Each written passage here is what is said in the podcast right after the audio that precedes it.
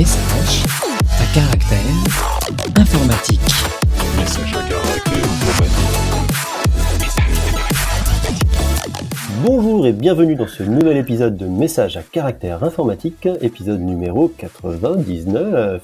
Nous sommes le 12 janvier 2024 et aujourd'hui je suis accompagné de gens merveilleux tels que Antoine Blondeau. Bonjour Antoine. Coucou Qui es-tu? Euh, Moi c'est Panda et je travaille sur euh, les control planes chez Clever Cloud et principalement la virtualisation en ce moment. Très bien. Et nous avons également Alexandre Duval, dit Canard. Bonjour Canard. Salut. Et ben moi je bosse aussi sur des control planes et sur deux trois systèmes distribués chez Clever. Et nous avons le grand, l'invité, Kevin George. Bonjour Kevin. Bonjour. Comment vas-tu? Qui es-tu? Ça va bien. Je travaille pas sur des control planes. Euh... je travaille en Python, non? Je travaille à Datadog, pas en Python non plus. Euh, je travaille à Datadog sur la SRE de Datadog, euh, principalement. Et moi-même, votre serviteur, Steven Leroux, Winnie Du. Alors, épisode un peu particulier aujourd'hui. On s'est dit qu'on allait faire une petite thématique domotique, IoT, un peu spécialisée. Et, et, pour ça, je vous propose qu'on balaye un petit peu l'actu si jamais il y a des petites choses à dire. Et puis, je pense qu'on va faire ça dans un format un peu échange, discussion de chacun ce qu'on a pu faire de notre côté. Par ailleurs, si ce sujet vous intéresse, on pourra très bien faire une nouvelle édition. Donc, n'hésitez pas à venir me ou nous contacter pour nous rejoindre, à venir témoigner de ce que vous avez pu faire, construire de votre côté, etc. Alors, pour commencer, qu'est-ce qu'on fait? Panda, tu as fait un peu de détection euh, particulière chez toi, non? Ouais. En fait, ça fait un petit moment que, que je me pose la question de savoir euh, si j'ai atteint un niveau de flemme tel que je ne veux plus appuyer sur des boutons pour gérer la lumière. Comment je fais euh, pour détecter qu'un humain est dans une pièce de manière un peu fiable et pas trop intrusive. En fait, la solution la plus simple à mettre en place pour savoir s'il y a un humain et qui bouge pas, parce qu'on a tous connu les détecteurs pires où était obligé de lever la main euh, tous les 5 minutes pour que le truc se, rallume, tu vois. Donc euh, la première solution qui m'est venue à l'esprit, c'est de me dire, euh, bah caméra, tu vois.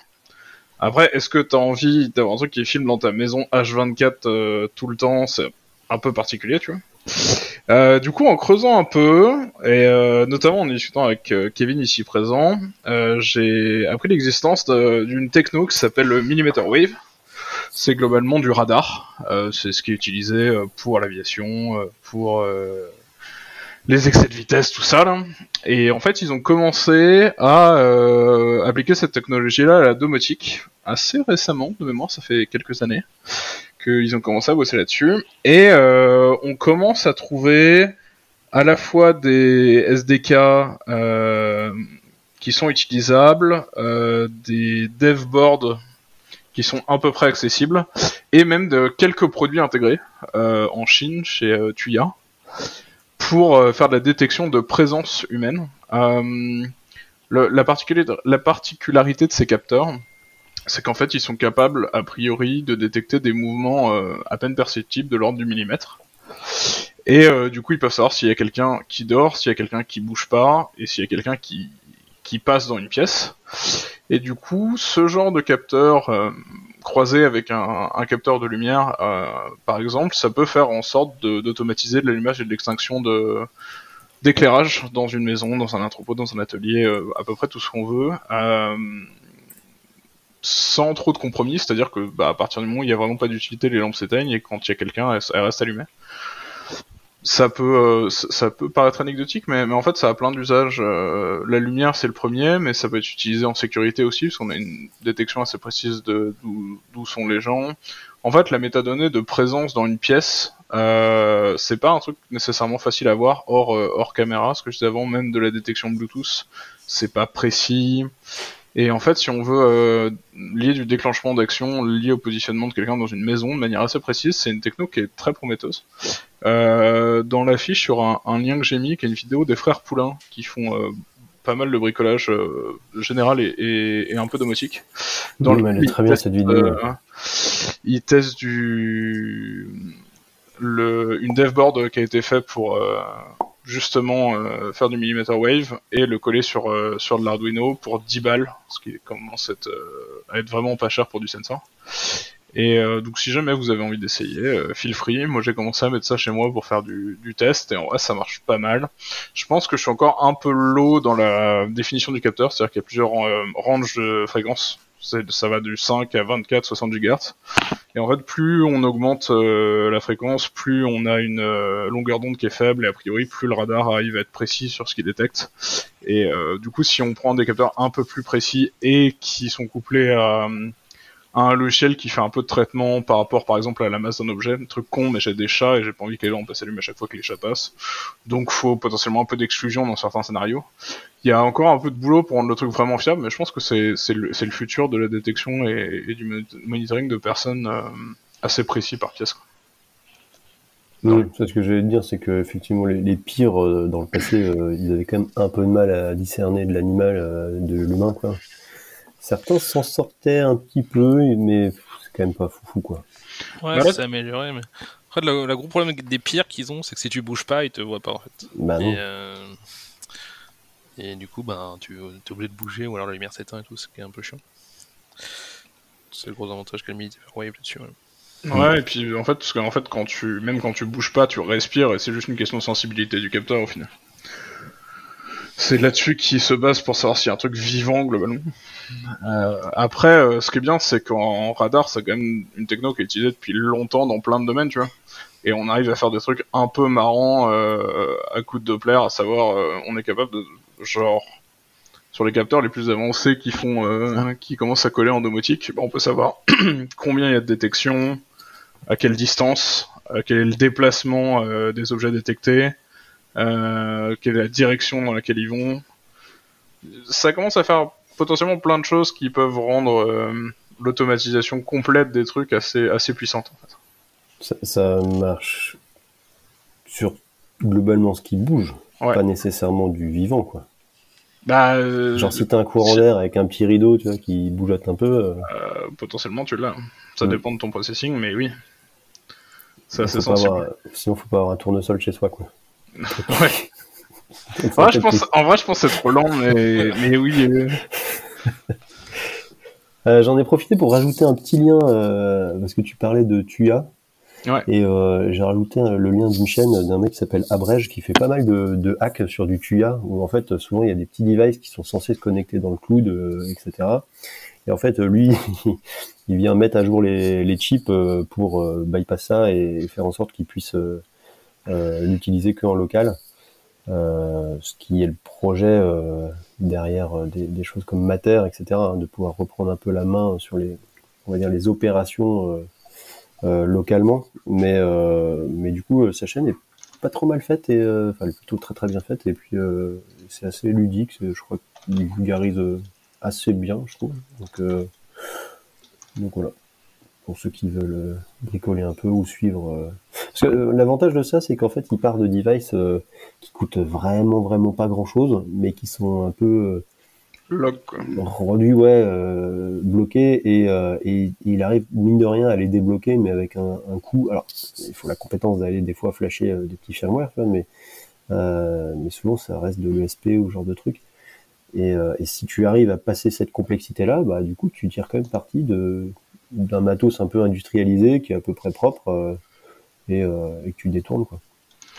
Ouais, en fait, euh, bah, c'est cool. Ça fait une bonne transition sur le fait que les solutions un peu bricolage à la base de, de domotique sont en train d'essayer de se tourner vers le grand public.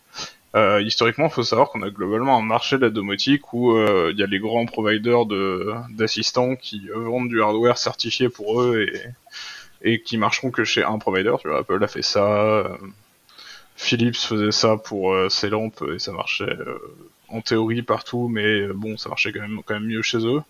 Et en fait, tout le monde a fait sa petite chapelle et ça devenait un peu fatigant à la fin de faire ça. Et il y a, des, gens qui ont fait un- une suite qui s'appelle Home Assistant il y a quelques temps, qui est globalement une suite logicielle qui te permet de gérer plusieurs types de protocoles. Donc on a du Zigbee pour de la radio, du Z-Wave, euh, du Wi-Fi, à peu près tout ce qui... C'est ce pas qui- mort ça, mon assistant. Ah non, Pas le truc bricolé en Python là C'est loin, c'est loin. le d'être truc mort, on pourra parler du tien si tu veux, mais euh, euh, mon assistant, ça va. Je vais chercher. et, euh, et dans cette démarche de vouloir euh, aller un peu plus vers le grand public, ils ont fini par euh, sortir du hardware. Euh, ils, ont essayé, ils ont essayé plusieurs versions. La dernière qu'ils ont sortie, elle s'appelle Home Assistant Green. Ça vaut 100 balles. Modulo que tu vas y prendre des antennes en plus pour le Zigbee, pour whatever. Euh, et en vrai, c'est plutôt self-package. Ça arrive avec Home Assistant préinstallé, le truc fait ses rolling updates. Globalement, tout est géré. Tu peux ne pas être euh, un administrateur système euh, chevronné et prendre ce truc-là chez toi et t'en servir, tu vois. Et je trouve que la démarche est cool parce que une fois que tu mets un peu le nez là-dedans, ça te permet de, bah, de comprendre les interactions entre les différents systèmes, peut-être de faire des trucs qui marchent un peu mieux. Et du coup, euh, le fait qu'il y ait des initiatives comme euh, la vidéo euh, d'Abrège que tu disais pour reprendre un peu la main sur ce genre de hardware, et le fait qu'il y ait des suites d'automatisation et de domotique comme Home Assistant qui proposent des solutions un peu plus grand public que achète-toi un Raspberry, un Raspberry Pi, flash ton OS sur une carte SD, vérifie que ça boot bien, prends la main SSH, etc. Ça, c'est quand même une bonne nouvelle, je trouve, pour cet écosystème-là. Euh, sachant que on a quand même un autre espoir, comme tu disais juste avant, qui est que les industriels sont censés commencer à s'entendre autour d'une norme qui s'appelle Matter. J'ai pas vu les résultats pour l'instant, mais peut-être que tu voulais en parler. Stan. Euh, sur Matter? Ouais. Bah ouais, en fait, euh, bon, on peut l'évoquer rapidement, mais euh, le, le but de Matter, c'est un peu de, de rendre tout le monde d'accord et compatible, plutôt que d'avoir des protocoles euh, proprio à droite à gauche euh, qui sont une galère à interfacer euh, dans tous les sens. Euh, et Matter, en fait, euh, euh, en fait, ils ont fait les choses, je trouve, de manière plutôt euh, plutôt bien. C'est qu'au lieu de faire un truc entier euh, qui gère euh, tout, ils ont fait en fait euh, ça en couche, donc euh, un peu comme le modèle OSI, tu vois. Et donc tu as Mater qui est la couche euh, un peu soft au-dessus, avec une référence d'implémentation euh, open source, et qui permet euh, du coup d'avoir le côté euh, logiciel euh, d'échange, de routage, tout ça.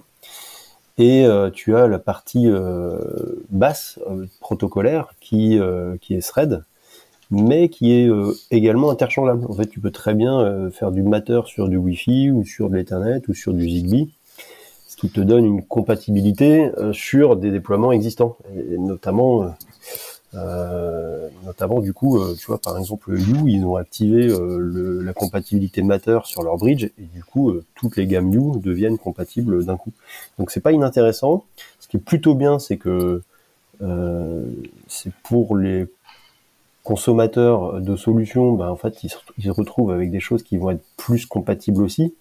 Et pas, euh, tu vois, le, le matos que tu achètes et puis le fournisseur, enfin, il, a, il a changé de plan stratégique ou il a disparu et tu te retrouves avec du matos que tu peux plus piloter ou coincer, euh, tu vois, dans le passé. Euh, et euh, sinon, si ça a fermé et que tu passais par une solution cloud, tu vois, le, syndrome Nabastag, bah, c'est quand même un peu ballot. Et donc, bah, pour ça, ça risque d'assainir pas mal les choses. Ça favorise l'interopérabilité entre les différents constructeurs, solutions, etc. Ça normalement facilite aussi euh, la qualité d'intégration. Donc, euh, ça fiabilise. euh, Grave. bah ouais, tu vois, on peut parler de de HomeKit euh, You par exemple. Euh, Ah, des la fois, t'as des désynchros entre les deux, c'est un peu pénible. ah, le truc avec une passion pour shuffle l'intégralité de- des accessoires de ta maison d'une pièce à l'autre, d'un jour sur l'autre, c'était quand même un peu fatigant. Mm, mm, mm. Donc, euh, donc non, Matter, voilà, c'est, c'est, alors ça a quelques années maintenant, mais c'est plutôt euh, en bonne voie d'adoption, euh, c'est global, et euh, et je vois pas ce qui ce qui empêcherait en fait euh, le- les, les constructeurs de d'adopter cette solution-là, quoi. Enfin, parce qu'ils ont ils ont créé des différentes catégories en fait pour adresser euh, euh, l'éclairage, euh, les volets, euh, tu vois, les Ouais. différents les différents trucs, et euh, bah, soit tu fais évoluer la norme pour créer des nouvelles catégories, mais déjà pour les catégories existantes, bah, normalement tu as à peu près tout ce qu'il te faut. Quoi. Donc, euh, donc voilà, c'est plutôt euh, plutôt pas mal, plutôt encourageant, et donc il y a un consortium qui existe derrière qui s'appelle euh, le CSA, là, je sais plus, je sais plus son nom, enfin le truc Alliance, et en fait historiquement c'était l'ancienne Zigbee Alliance, ce machin-là, qui est devenu le consortium derrière Matter, et euh, et il y a des grands dents quoi. T'as as Apple, Google, Ikea, euh, Amazon, euh, Samsung. euh, Connectivity Standard Alliance. Ouais, merci. La, la boîte qui fait euh, You aussi, qui est dedans. Donc, euh, ils ont quand même globalement tous intérêt à s'interopérer de manière à ce que tu vois les gateways de chacun et les, les assistants euh, intelligents euh, puissent aller justement tout piloter quoi. Donc si on compare ça un peu, euh, tu vois, euh, aux, aux prémices de la domotique euh, d'il y a quelques années, Ouais. euh, quand je dis quelques, je peux dire 10-15, eh ben, euh, bah c'est pas mal quoi. Ça nous permet d'avoir des intégrations, mais même pour euh, Madame Michu, tu vois, ou Monsieur Tout le Monde, qui euh, qui a pas vraiment les capacités ou, ou la connaissance ou l'envie d'aller euh, d'aller euh, se taper du home assistant, ce genre de truc. Bah là, il a juste son, téléphone. Il y a éventuellement une petite gateway, un petit truc, euh, une enceinte, euh, tu vois, qui gère ça et qui gère l'état. Et, puis ça s'interface avec la maison, quoi. Bon, après, est-ce que t'as besoin de tout connecter tout le temps? Je sais pas, mais mais pourquoi pas? Euh, donc voilà, ça c'est pour Matter. Euh, et ma foi, euh, bah, c'est plutôt bien. Quoi. Une fois qu'il y a un standard qui fait à peu près le job, euh, je pense qu'on peut ne pas s'en plaindre. Et en parlant de standard, euh... aidez-moi pour la transition. Euh... C'est toi, Canard, qui voulait parler de RTK Oui. C'est pas vraiment un standard, c'est une techno, on va dire. Une techno, ouais, plus. euh, Euh, Real-time kinesis. Donc en gros, le RTK, c'est du positionnement euh, précis à quelques centimètres, même moins du centimètre dans certains cas. Et donc en gros, c'est tout un réseau de balises qui sont placées précisément et qui connaissent leur position exacte, enfin leurs coordonnées exactes. Et en fait, des systèmes GPS qui ont des puces GPS classiques euh, communiquent avec ces balises euh, en Wi-Fi, en, radio, n'importe quoi. Et en fait, la balise qui va être le plus proche en quelques kilomètres, genre 10-20 kilomètres, euh, de, ce, de, ce, de cette puce GPS va recevoir les signaux des mêmes satellites et du coup va pouvoir apporter la correction que la balise, elle, connaît sur son sur sa, petite puce GPS. Et du coup, on va avoir euh, un système tout simple qui peut communiquer en radio. Donc, ça peut être un petit rover, euh, un robot de tonte, euh, un tracteur, n'importe quoi. Une balise en mer pour mesurer, je sais pas moi, des phénomènes météorologiques ou ce genre de choses. Elle va avoir une précision du l'ordre du centimètre. Alors qu'on a juste deux petits modules qui valent 5 euros quoi, dessus. Et donc c'est super intéressant. Et donc en France, euh, il y, a, un, gars qui s'appelle Julien Ancelin, qui est euh, aujourd'hui euh, en gros administrateur en système d'information géographique quoi, à l'INRAE, et qui bosse aussi avec le CNRS pour développer, enfin qui ont développé en gros une plateforme collaborative qui permet à tout le monde de, de créer sa propre balise euh, ou, pas d'ailleurs, hein, et, de participer et de rejoindre le réseau et donc de récupérer les informations euh, gratuitement euh, de, correction RTK. Et, ce, système-là, qui s'appelle Centipede, donc on peut trouver sur Google facilement, donc regroupe, je sais pas, des, des, des centaines de balises en France. Ça commence un peu à se développer à l'étranger parce qu'en fait, euh, il y a surtout un, besoin qui, qui émerge euh, dans l'agriculture avec euh, des systèmes de précision en fait euh, propriétaires aujourd'hui qui sont très chers et qui sont même euh, euh, pas euh, en achat one shot, c'est-à-dire que c'est des locations ou des abonnements. Et donc en fait moi, euh, étant issu du milieu agricole, et ben j'ai côtoyé euh, des, enfin dans ma famille en gros, euh, c'est posé la question d'ajouter euh, ces systèmes-là, donc pour faire de l'agriculture de précision. Donc en fait on réduit les coûts, on automatise aussi le la direction du tracteur, si vous voulez, au lieu de faire, je sais pas, dans un champ, on peut faire 100 allers-retours à, à 5 km heure, mais toujours en gardant le volant bien aligné avec le passage qu'on vient de faire, c'est- assez pénible et usant à la longue. Et du coup, on peut imaginer bah, un guidage, en fait, qui automatiserait tout ça. Et du coup, euh, il y a aussi un autre projet en parallèle qui est euh, fait par un Canadien qui s'appelle AG OpenGPS, qui est du coup du guidage euh, tracteur complètement open source. Et donc en fait, euh, donc il y a un GitHub euh, où on retrouve euh, tout un tutoriel en gros pour fabriquer son, son propre système. Donc euh, ça va de, de récupérer une, liste de composants euh, à envoyer euh, sur un site de fabrication de circuits imprimés euh, et on récupère euh, bah, son circuit imprimé. Après on, on imprime en 3D euh, deux trois pièces, on achète un moteur et puis on installe tout ça dans son tracteur et sous son volant. Et puis euh, bah euh, donc ça fait une petite crémaillère quoi quand on tourne le volant et puis euh, le moteur actionne la crémaillère et puis avec le, guidage, l'orientation de la direction du tracteur, etc. On a tout un guidage qui se fait comme ça. Et en fait, ça devient très très agréable de regarder Netflix tout en semant du blé. Dé- t'as testé ça du coup, ouais Ouais, ouais. On a, alors on a, j'ai, j'ai- il y a une petite histoire parce qu'en gros j'avais fait un premier setup et puis euh, n'ay- n'ayant pas mis de fusible, brancher le plus euh, sur le moins et le moins sur le plus, euh, ça fait des chocs à pic. Mhm. Et du coup, euh, le deuxième batch s'est mieux passé. Qui a un fusible d'ailleurs dans la dernière version, parce qu'en fait il y a plusieurs versions du PCB. En fait, c'est un projet qui existe de- depuis 2005. Donc au début c'était juste une barre de guidage, genre euh, plus ou moins à droite, plus ou moins à gauche, mais bon c'était pas très précis. Et puis il y a le RTK qui est arrivé, et puis après il y a toute la motorisation de la direction qui est arrivée. Et euh, du coup aujourd'hui ouais c'est très très précis, c'est-à-dire que tu tu es à 1 cm quoi et puis tu fais des, c'est pas que des lignes droites hein, tu peux tu fais ça suit des courbes tu fais le tour de ton champ ça va te calculer euh, bah à, à quelle enfin quelle distance tu veux conserver pour faire demi-tour après en bout de champ etc et du coup tout ça ils veulent l'automatiser. Il fait demi-tour en bout de champ non juste pour euh, vous donner un ordre d'idée cette option par exemple c'est John Deere c'est 400 balles par an juste faire le demi-tour au bout du champ qui est, qui est une option qui est une option ridicule je veux dire Ah, mais non. tout le système, juste faire demi-tour au bout, a priori, c'est ok, tu vois. Mais non. Mais on parle de, de, de, de- de- d'options euh, qui valent 10, 15 000 euros, plus des abonnements, etc. Alors que là, le système complet, donc par exemple, la- le setup d'une balise RTK, nous, on n'en avait pas trop dans notre région, donc on, on en a setup. Il y en a pour 400 euros. Bon, ça a un coût, mais bon, à côté de ce que ça représente, c'est pas grand chose. Et puis, euh, le système, euh, après de guidage et tout, montage sur le tracteur, en, en tout, il y en a pour 1000, 1200 euros, quoi. Donc euh, la marge, enfin je veux dire, et puis ça marche, et il y a le demi-tour, il y a tout ce qu'on veut, et tout est ok. Après c'est un peu de boulot, mais c'est super intéressant quand on bidouille un peu de, de, de comprendre comment ça marche, et même d'aller tweaker, enfin c'est des- c'est des trucs basiques, hein, c'est... Il y a un USB32, euh, ça se connecte à ton téléphone pour récupérer le, euh, Internet, pour aller communiquer avec la balise en RTK, enfin, c'est très simple. C'est quoi la couverture à peu près? Parce que je regarde la carte là et ça a l'air quand même de couvrir. euh, Ah bah là, je pense qu'en France, on n'est pas trop mal, ouais. Mais en fait, le truc, c'est que tu perds à peu près 1 cm de précision de correction RTK tous les 10 km. Ouais, par rapport à la latence de propagation. Ouais. Euh, ouais, ou même pas, non, juste par rapport au fait que bah, ta position exacte de ta balise et, et Ouais. le satellite qu'elle capte est Un petit jeu qui euh, s'amplifie, Voilà, ouais.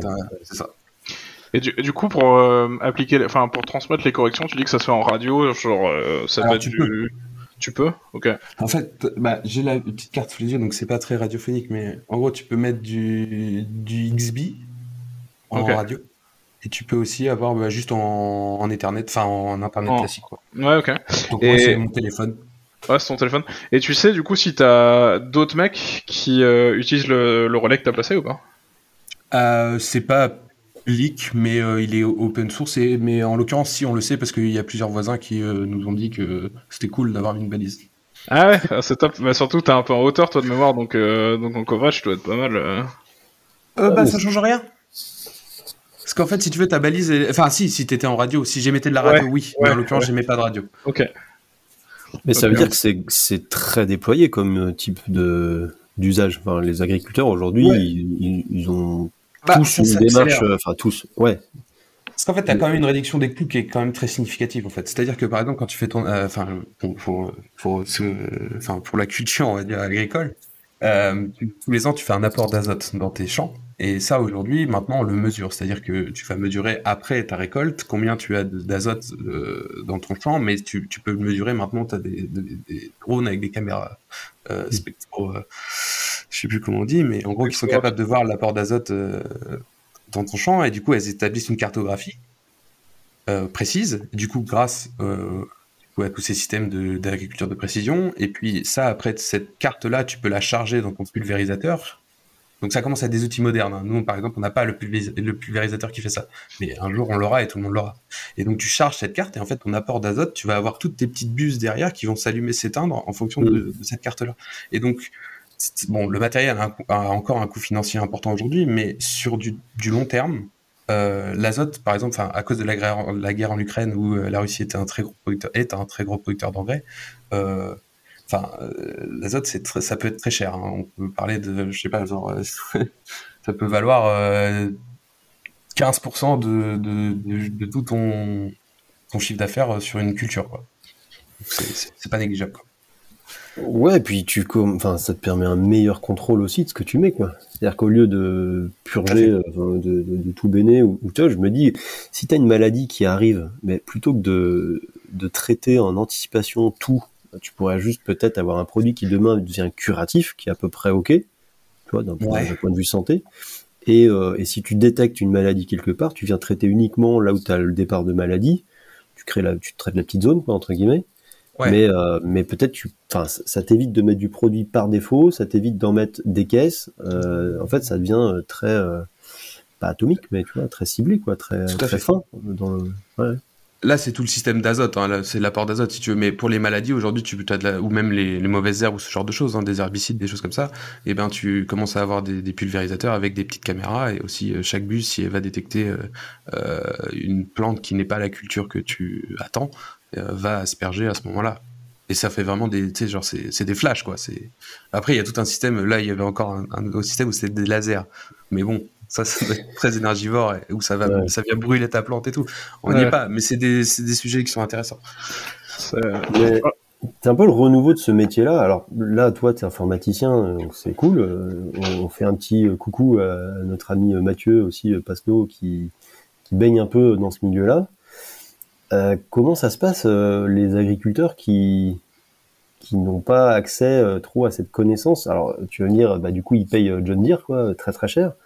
Euh, mais il n'y a pas un entre-deux, il y a, il y a de l'entraide, il y a de l'accompagnement pour euh, un peu. de- Je pense que c'est un milieu où tu as de la culture de la bricole parce que tu pètes tout le temps plein de trucs et tu as le système D. Mais, mais tu sais, là, on arrive dans un domaine où je pense que c'est un peu loin de, de juste la bricole, quoi. Ouais, il y a un peu hein, aussi un changement de génération. Enfin, tout ça se fait avec l'high-tech et tout. Mais oui, tu vas avoir toute une partie un peu ancienne qui connaît pas toutes ces choses-là. Enfin, ancienne ou pas, mais connaît pas euh, toutes ces choses, toutes ces choses-là. Après, c'est des services que d'autres entreprises vont te vendre. Mais de toute façon, très globalement, hein, dans l'agriculture aujourd'hui, euh, à cause de Enfin, ça commence à changer parce que les gens sont, commencent à être sensibilisés à la donnée, si tu veux. Mais Mm. aujourd'hui, tu, je pense que euh, on- le nombre de gens qui vivent des données des paysans sont énormes. Parce qu'en vrai, tu vas avoir euh, bah, toutes ces boîtes-là qui vont te faire ton analyse de sol, elles savent euh, combien d'azote il te faut. Du coup, bon, qu'est-ce qui les empêche de se mettre d'accord avec le gars qui te vend ton azote? Qu'est-ce qui t'empêche de... Enfin, tu vois, il y a tout... Mais tu... Enfin, tout, tout, tout est... Tout est... Je pense que enfin, l'agriculteur est, l'agriculteur est toujours... Celui qui ne connaît pas ça et qui n'a pas conscience de ça aujourd'hui, il- c'est dommage pour lui, quoi. Il a un sacré un peu. quoi. C'est Niel qui, a, qui a investi dans un truc comme ça de, de tech euh, lié à Ouais. l'agro. euh, Ouais, je ne sais pas ce que... Je ne sais pas ce qu'il en est. non plus, mais euh, après, effectivement, je pense qu'il y a un changement générationnel. Et ce que j'y vois, c'est que, alors aujourd'hui, c'est c'est autopilote où tu es quand même dans le tracteur, où, où tu tentes de, de Ah bah, lui tu- faire faire son champ et tu, tu, tu remontes dedans juste sur la fin en disant hop, mets-toi en pause. Non, tu, tu contractuellement, tu et pour ton assurance, tu ne, tu es Voilà, maître de ton tracteur et ton système est complètement illégal. euh. tout à fait, tout à fait. Mais, mais tu vois, je me dis, ça, ça, ça redonne quand même du temps euh, à, à ce métier-là. Enfin, c'est quand même des métiers qui sont hyper ingrats, quoi. Des fois, tu passes à 22h, minuit, tu vois, les gars, ils sont de nuit euh, tous Ouais, les jours de la semaine. Euh, Il y a des rushs, tu vois, mais mais euh, Oui. mais je trouve que c'est bien, tu vois. Enfin, ça montre que euh, c'est une technologie, c'est de la technologie qui qui rend du temps euh, à ce métier-là, qui qui change le métier, mais parce que c'est un métier qui est ultra dur, quoi.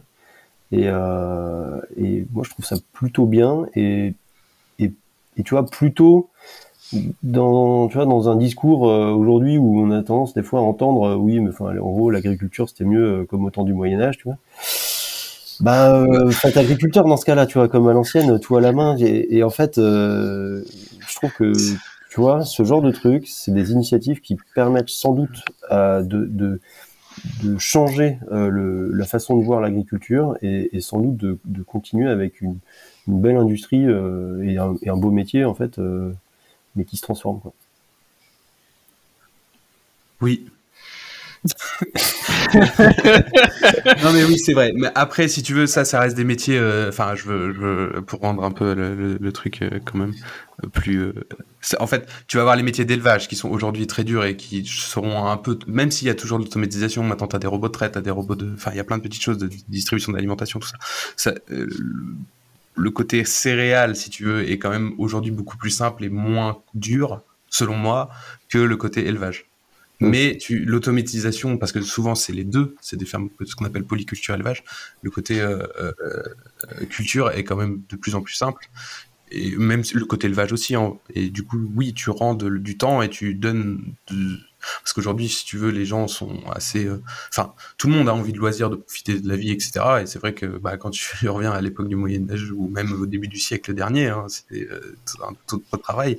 Et quand moi je vois aujourd'hui, même en tracteur, avec mon truc automatisé, faire du labour où tu fais un débit de chantier à un hectare et demi à l'heure, si tu veux, c'est très lent, c'est très pénible. Tu fais juste attendre des allers-retours, si tu veux. Et que j'imagine, euh, je sais pas, mon arrière-grand-père avec une charrue et un, et un, un ch- un percheron devant, si tu veux, c'est pas du tout le même taf, tu vois. On avait donné le nom du projet euh, InRail, là Ouais. Euh, de Centipede, RTK. ouais. Ouais. Et puis AG Open GPS, du coup, euh, qui, est, euh, qui est un super Ouais. outil. De toute Et qui a un wiki très bien on- fait. On met les liens de tout ça. euh. Et donc, on a parlé d'agriculture, mais ça permet de faire autre chose, le RTK. Notamment fait. cette précision, tu vois, un truc qui peut prendre du temps selon la taille de ton jardin, n'est-ce pas? Ouais, ou alors il n'y a pas que la taille du jardin, il y a surtout la disposition du jardin. Parce qu'en l'occurrence, il y a quelques années, je, euh, donc tondre, en gros, c'était une heure et demie chez moi et c'est plusieurs petits spots, on va dire d'herbe, euh, où t'as de la cour, etc. Non, mais c'est pas forcément le temps, mais c'était pénible. Moi, Enfin, bref. J'étais à 5-6 heures, j'avais une mini tourneuse. Ah oui, non. D'accord. On ne ramasse pas l'herbe, euh, voilà. Mais- et, et en fait, je cherchais une tondeuse qui soit capable euh, de, de gérer ces spots-là différemment, enfin de, de pouvoir aller d'un spot d'herbe à un autre en pouvant contourner des obstacles, etc., sans avoir de fil à enterrer, parce que c'est c'est chiant. Et du coup, j'avais trouvé euh, à l'époque, c'était sur Kickstarter, une boîte qui s'appelait, euh, qui s'appelle toujours euh, Mamotion, qui faisait un financement participatif pour une nouvelle tondeuse guidée par RTK en fait. Et euh, ça s'est très bien passé.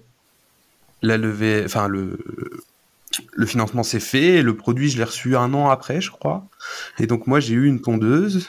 Et aujourd'hui, c'est ma tondeuse. Et elle est géniale. Parce que tu prends ton téléphone, tu l'allumes, tu prends ton téléphone, tu donc t'installes une balise RTK, elle a sa propre balise RTK parce que c'est donc c'est un truc international. S'il y avait Centipede, je pense qu'ils utiliseraient Centipede, ça ferait ça serait moins cher, tout le monde, tout le monde serait heureux. Et donc tu prends ton téléphone et en fait tu ton téléphone devient une manette pour guider, pour conduire ton, ton petit ton petit bolide quoi. Et donc tu fais tout le tour de tes de tes spots d'herbe. Après, tu dis, bah, ce spot de l'herbe là, je le lie à celui-là, donc tu fais un chemin, euh, pouf, pouf. et puis après, tu fais play, et hop. ça- Ah, c'est vraiment truc. très proche du guidage tracteur pour le coup. euh, T'as trouvé le- l'équivalent euh, Ouais, ça marche en, pareil. en tondeuse, tu vois. Ouais. Bah Après, la Et- plupart des tondeuses aujourd'hui sont capables d'avoir des zones et tu leur mets un chemin, et... enfin des robots tondeuses. euh. Ouais, mais il te faut un fil. Oui, il te faut un fil. Alors, là, ouais, là- faut un- là, il quand je dis que c'est ouais. que c'est vraiment proche tracteur, c'est que du coup, tu as le même- la même démarche où tu dois conduire le bordel pour lui montrer le chemin, il recorde la position point par point, et du coup, Et après, quand il va replay, il va repasser par ses balises et tout, tu vois, c'est ça, c'est drôle. C'est ça. Et aussi, ce qui est intéressant, c'est que tu, ton robot, tu sais, les- on voit souvent les robots de tombe bah, qui, qui ont un chemin aléatoire, si tu veux, dans, dans le parcours qu'ils ont. Alors que là, c'est, si tu veux, c'est, c'est en ligne, quoi. Genre, moi, ils tombent, euh, je sais pas, ils tombent 5 heures la semaine, c'est tout. Ils tombent pas tous les jours, tu vois. Ils tombent pas, enfin voilà. Et du coup, c'est un petit, c'est un petit gain. Et puis ma- là, il y a une dernière mise à jour, tu peux faire des motifs dans ta pelouse. c'est exceptionnel. Ah, ça Ça, Et comme ça, t'as les photos vrai- aériennes après et t'as écrit des trucs sur ton jardin. ça peut être stylé, ça peut être drôle. Tu fais ça l'été parce qu'ils font les photos aériennes l'été. Clairement. Ouais. Mais même pour toi, hein, tu sais, genre, tu peux faire un petit truc, tu vois. genre, Ouais. ça peut être fun. Et tu. T'as un jardin plat ou t'as des Non. pentes Alors, euh, non, j'ai un jardin plat. Et euh, non, j'ai pas. Enfin, ça, j'ai moins de pentes que chez toi, si c'est la question, parce que Steven a beaucoup de pentes et il était intéressé par ce, ce- ce- cet outil. Sauf que euh, c'est vrai que la pelouse est souvent humide par chez nous euh, et euh, ça patine. Chez moi aussi. Oui. Ouais, Bah, pour, donner une idée, en fait, on est sur un plan où il y a tellement de pentes que des fois, euh, c'est la lame elle coupe pas quoi, elle creuse, tu vois. A quand même un petit dossier. euh, Ah non, mais chez moi, c'est un drame. Enfin, j'ai un Husqvarna euh, machin, là. C'est de la merde absolue, ce truc. Enfin, euh, Bon, peut-être que dans certains cas, ça marche bien. Au global, sur la surface, j'ai à peu près 2000 mètres carrés, c'est OK. Mais alors, dès qu'il y a les zones techniques de pente, en fait, j'ai déjà exclu des zones parce que, euh, parce que sinon, il se plante dedans, il est coincé. Ouais. il- et puis il fait un carnage digne d'une taupe aussi au passage. ouais. Ah ouais, Ah, mais il, y a bah des ça- zones, il y a des zones, il m'a mis scalper la pelouse. Il en fait, des fois, il reste coincé et il, il s'arrête pas. Et il creuse, il creuse avec ses, ses roues, euh, ses roues avec le picot à l'arrière. Donc, il creuse, il creuse, il creuse, il creuse, il creuse. Et t'es là, genre, mais qu'est-ce que tu fais? Mais Tu détectes pas que tu bouges plus avec tes coincés? Arrête, stop. Tu vois. Et il y a une fois, j'étais mais, mais déprimé. Il était coincé, oui. Heureusement il y avait un arbre au bout du jardin. Et, des fois, ça, ça me bluffe parce que là, il y a quand même des fils périmétriques sur ce truc-là. Et des fois, t'as une notif et il te dit, euh, oh, je suis en dehors de ma zone. Mais comment t'as fait? Non, c'est pas possible. Et donc, euh, et donc une fois, il, a été retenu au bout du jardin par un arbre. Pour ceux qui voient mon jardin, c'était bien parce que ça tombe à pic. tu. Et euh, je ne pouvais pas aller la récupérer, quoi, sinon. Et, euh, et là, je la retourne, je lui dis, allez, vas-y, repars, quoi. Et là, elle fait un truc de débile, machin, elle, elle tourne autour de moi, elle repart au même endroit, re-arbre. oh, putain. Ah, j'en peux plus de cette tondeuse, elle est débile. Enfin, l'algo, des fois, je sais pas comment ils l'ont pondu, mais euh, Bah, il y a toujours euh, d'autres soucis parce que du coup, moi, c'était Kickstarter, donc t'imagines bien que quand on l'a reçu, c'était pas euh, fini. non, fini. non, mais euh, ça bouge, quoi. Et donc, euh, il a- sur les groupes, euh, parce que tu avais un groupe Facebook de, de discussion comme ça, des testeurs et tout, tu avais un, ce qu'on appelait le donut. En gros, moi, la tondeuse, elle a quatre roues, et en fait, elle se sert des. Les roues ne pivotent pas, mais elle se sert des quatre roues, si tu veux, pour Mhm. tourner. Et du coup, des fois, des fois, t'avais des petits, des petits problèmes, genre, quand ça arrivait sur une pointe, genre que ta pelouse, faisait une pointe, et bah, t'avais un gros donut de, dessiné dans, en terre, si tu veux. et donc, il y avait deux, trois bails comme ça. Il y avait aussi des soucis d'étanchéité, ce genre de choses, mais ça a été corrigé. Ouais. Et, mais euh, elle m'a l'air pas mal, hein. Enfin, ouais, après, là, ils ont sorti une nouvelle. Donc, ils ajoutent de la- Je sais pas, je sais pas s'ils ont été influ- influencés par EcoFlow ou ce genre de choses. Ce qui est une autre boîte euh, qui édite un truc, un Ouais. produit similaire. Euh, où en gros, tu as de la, de la 3D Vision couplée à, à du RTK système. Ah, pour c'est pour euh, sauver les hérissons. En vrai, il y a un bon bumper en face qui doit faire 40 cm de large. euh. Je pense qu'il déplace Mais raisons. euh, non, c'est pour avoir une perception de la profondeur, peut-être pour être meilleur sur le sur les obstacles ou les trucs comme ça. Ah, et j'ai oublié de dire quand même un truc important, c'est que ça reste du GPS, et donc du coup, ça n'aime pas trop être sous des arbres. Ah oui. C'est-à-dire que ça, bah, t'as une qualité de signal, on va dire, et au-delà d'un Ouais. certain seuil, et bah, il, il se coupe, quoi, il se met en erreur, et je ne Ouais. sais pas où je suis. Et du coup, apparemment, la caméra est censée aider à corriger ce genre de problème pour aider Mm. à calculer la, enfin, à estimer, on va dire. Le... Ouais, ce qu'il a fait Après, comme tu peux corriger tout ça avec du soft en vrai. hein. Ouais. C'est juste que ça n'a pas été fait, tu vois. Parce que le pass, il est déjà fait, si tu Oui, veux, oui. donc, euh, à peu près dans ses roues, s'il patine pas, il est capable de savoir où il en Oui, est. tu ouais, avec une centrale inertielle, euh, tu vois, tu peux euh, revenir en arrière par rapport au, au dernier endroit où tu un signal bien et faire le chemin inverse. Mais... Ouais, puis comme tu as une bonne précision, c'est quand même pas très dur d'avoir une sorte de référentiel, c'est d'apprendre et de te dire qu'en fait tu sais où est ton chemin et puis euh, Ouais. D'être capable de dire bon globalement là je vois plus, euh, Non, mais- je vois plus le ciel mais euh, je sais que c'est par là et puis bon je vais On est- on est euh, pas- signal là-bas quoi. On n'est pas sur les mêmes budgets, mais enfin, les mecs qui pilotent quand même les sous-marins uniquement sur la centrale inertielle, tu vois. Genre, les mecs, ils font, ils font 50 000, tu vois. C'est vrai ils qu'on n'est pas sur le même budget. Je- Non, sur le même budget. Mais, mais, tu peux te dire que, en fait, avec de la centrale inertielle, les mecs, ils font genre un calage, tu vois, tous les 50 000 Ouais, nautiques. mais je suis d'accord Panda, Enfin, c'est un peu comme les bateaux une fois que c'est lancé tu vois. tu- Normalement tu, tu, tu touches pas le fond tu vois. Le mec met des balles.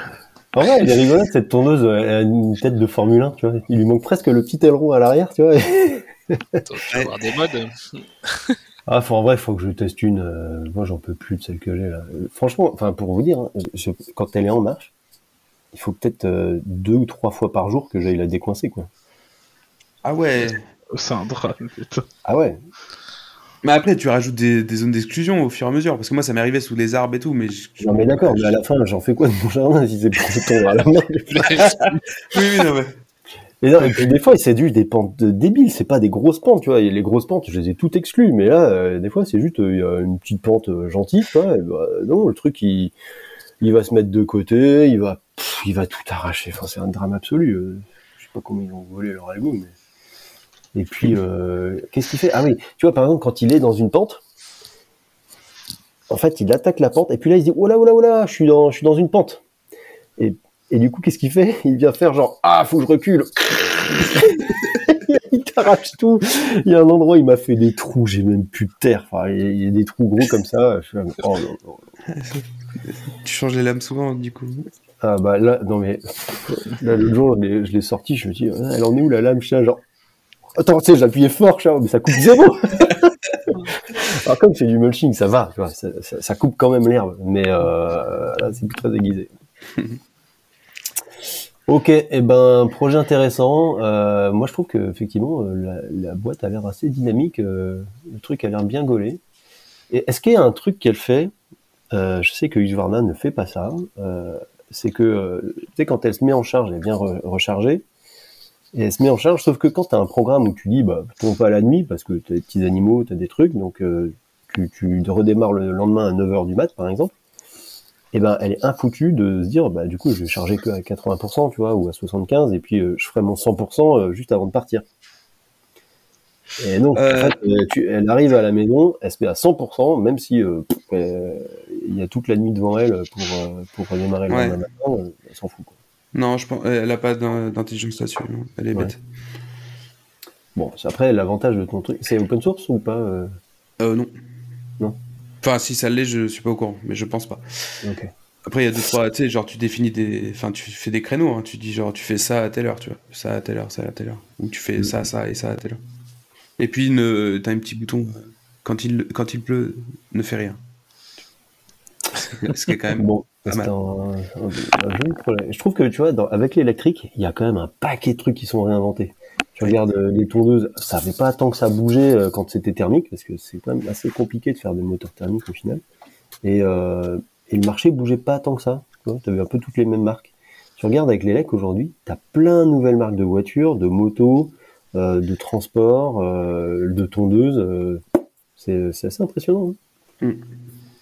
J'ai l'impression que tu vois, les moteurs élec, euh, bon, tu te les sources euh, un peu où tu veux, quoi, et, euh, et- mais ça permet de réinventer par du software euh, les, euh, les, les matos qui existaient. Quoi. Euh, et donc tu disais que c'est bourré de capteurs, donc c'est cool. Et en parlant de capteurs, est-ce que euh, on parlerait pas de Shelly? Tout à fait. Shelly, c'est une boîte bulgare qui fait des produits domotiques, de l'éclairage, de, des disjoncteurs, euh, des têtes thermostatiques connectées, ce genre de choses, en Wi-Fi, potentiellement méchées et de manière open, c'est-à-dire qu'on peut accéder à une API REST euh, pour chacun des devices.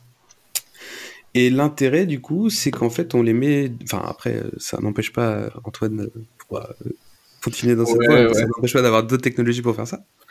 Mais en gros, euh, c'est-à-dire qu'on peut connecter sa maison simplement euh, euh, sans faire passer de fil, en fait. C'est-à-dire qu'on peut démonter une prise qu'on a, qui existe pour un interrupteur, ajouter le petit dispositif Shelly, refermer, et pouf, on a un interrupteur ou une prise connectée. Et je trouve ça génial. Et c'est pareil pour les lampes, il y a des variateurs, ce genre de choses, et je trouve ça plutôt pareil. Et donc Shelly viennent de sortir leur euh, Gen 3 de produits, avec du coup une euh, future euh, possibilité de supporter Matter. Donc c'est cool. Et puis, donc tout est en local au Wi-Fi. Et donc après, on a une appli du téléphone, mais ça peut aussi être dans leur cloud à eux ou avec une version premium, etc. Mais sinon, de base, quand bah, il y a la version téléphone et puis euh, on peut faire un peu ce qu'on veut. Ça supporte euh, bah, MQTT, WebSocket, euh, Ouais. HTTP, enfin, ces petits cool. Voilà, voilà. Et donc là, j'ai acheté. parce que je refais une partie de ma maison et j'ai acheté genre, je sais pas combien d'équipements, mais il va falloir, va falloir choisir ce qu'on connecte. Mais euh, en vrai, c'est cool. Ça, ça montre aussi qu'il y a plein d'approches différentes pour euh, connecter ces trucs, tu vois. Moi, je sais que je suis plutôt Team Zigbee parce que j'aime bien le- la façon dont fonctionne le protocole radio. Euh, après, euh, effectivement, tu peux le faire avec du Wi-Fi euh, relais. Il y a plein de, de façons d'accéder à et de, de raccorder des systèmes des systèmes entre eux pour faire un truc domotique globalement intéressant. Et il y a des trucs un peu moins habituels. Euh, pour euh, par exemple gérer de l'éc- de l'éclairage, euh, c'est euh, des automates. Peut-être Kevin ou Steven, vous voulez nous en parler parce que Vous avez fait des trucs quand même un peu Ouais, marrants. au- Automate, c'est plutôt Steven, mais moi je suis un peu dans la, même idée en fait que, que Canard sur la, la partie domotique. Parce que nous, pareil, on a rénové toute la maison il y a, il y a 3 ans. Et euh, il y a 3 ans, je sais pas s'il y avait Gélie déjà, en tout cas on l'avait peut-être pas vu. Et du coup, nous on est parti avec, euh, avec Nico, qui est euh, un peu le, grand euh, belge, si on veut. Et qui a une solution qui est plutôt cool pour faire de la réno, c'est-à-dire que c'est pareil que euh, un peu ce que c'est galère, c'est que mais eux c'est intégré. Donc en fait, t'achètes ton interrupteur et dedans il y a un petit module, il y a un module et un relais directement sur les interrupteurs. Et t'as la même chose sur les prises, pour les volets. Ils ont toutes les choses classiques. Et, euh, et tout ça communique euh, en RF. C'est pas du Zigbee, c'est du, c'est du vieux RF. euh, Du à 433 l'ancienne. ou quoi Ouais, du 400, euh, 866, je crois, ils sont. Ouais, ouais, Ouais. pareil. Et tout ça communique avec une petite gateway qu'ils ont, qui est un petit hub, et qui est pareil qu'en local. C'est pareil, c'est un truc qu'on essaie de faire gaffe. C'est d'avoir les données, enfin, les données et les API en local. Euh, parce que enfin, c'est chiant, tu vois. Si tu te lèves le matin, tu peux pas ouvrir ton volet parce que t'as plus internet ou machin. Parce que le DC est en panne, tu vois. Trucs, euh, Quand même, des mecs sont restés coincés dehors avec les Amazon Smart Lock, là. euh, ça, ça m'a quand même fumé, tu vois. Ouais, il y a ça. Il y a des histoires chez Somfy aussi, euh, où les, les volets s'ouvraient plus. Euh, donc faites de avoir local, et du coup, ils ont une petite API qui est en, en MQTT pour le coup, qui est, euh, qui est assez marrante, euh, et avec qui tu peux discuter justement en local. Qui permet, euh, peut-être on ira un peu là-dessus après sur les intégrations, mais ce qui permet de faire des intégrations après euh, euh, avec d'autres systèmes, et notamment moi j'en ai fait une sur, euh, sur Home Assistant là-dessus, parce qu'ils n'ont pas de base de module euh, Home Assistant. Et sinon, il y a les automates, où Steven est plutôt dessus. Ouais, ben en fait, le, la, la, la diff entre vous et moi, c'est que vous, vous étiez sur une rénov et moi sur du neuf. Et ça change un peu l'approche parce que quand tu es en rénov, tu vois, tu n'as pas forcément trop le choix de. de à moins que tu rénoves euh, toutes les lecs, mais euh, euh, des fois tu, tu subis quand même un peu les gaines, les câbles qui sont déjà dans les murs. Donc tu dois composer avec. Euh, moi en neuf, euh, j'avais euh, le choix de faire ce que je voulais. Et, et du coup, je suis parti sur effectivement une option beaucoup plus automate, Indus, ce qui, ce qui en fait euh, me permet d'avoir une solution domotique euh, complète, n'est-ce pas? Enfin, je, fais, je fais ce que je veux avec. Euh, mais pour autant, euh, quand tu vends la maison ou si tu mets quelqu'un dedans ou je ne sais quoi, à la fin, il n'y a pas besoin d'avoir, tu vois, le, le PC qui tourne, il n'y a pas besoin d'avoir les compétences pour opérer le système. Tu as le bouton, tu appuies sur le bouton, ça marche. Et, euh, et du coup, j'avais pris euh, une option qui, enfin, une solution qui s'appelle Kalaos. D'ailleurs, il y a une version 4 qui est en préparation, euh, j'ai vu, euh, qui, euh, qui vient améliorer en fait l'environnement de, développement du truc, donc c'est plutôt cool. Euh, et, et donc Kalaos, en fait, ce que c'est, c'est une solution donc soft que tu mets sur soit un Raspberry Pi, soit un NUC, soit un PC, soit je- j'en sais rien quoi, et qui vient en fait piloter l'automate. Et donc, ça veut dire que l'automate, lui, en fait, il, tu mets les entrées dessus. Donc les entrées, c'est des interrupteurs ou ça peut être des capteurs, tu vois, ça peut être un peu tout. Euh, et tu as des sorties donc euh, sur l'automate qui viennent piloter des relais. Et donc tout le réseau chez moi est un réseau en étoile. Donc toutes les prises, les lampes, les trucs, les, enfin, l'éclairage, la lumière, tout ça, c'est pour chaque truc, il y a un câble qui arrive au tableau. C'est un paquet de câbles, mais mais c'était avant le Covid, donc ça coûtait moins cher. Euh, et, et donc, et je peux piloter chacun séparément.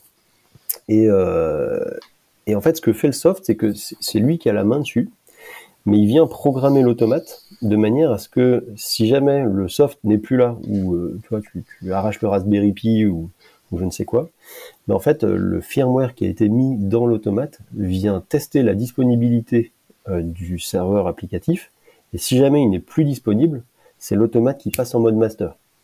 Et, et en fait, il y a un fonctionnement comme ça parce que le, la solution Calaos, elle permet de faire plus de choses que l'automate, notamment euh, si tu as, je sais pas, des extensions, des scripts Lua, tu vois, ou si tu fais des, des scénarios un peu, euh, un peu complexes de genre, euh, bah tiens, si la luminosité euh, euh, est telle, est temps et, euh, et qui fait telle heure et telle température et je ne sais pas quoi, bah, bref, j'allume le Et qu'il y a chauffage, quelqu'un dans la pièce.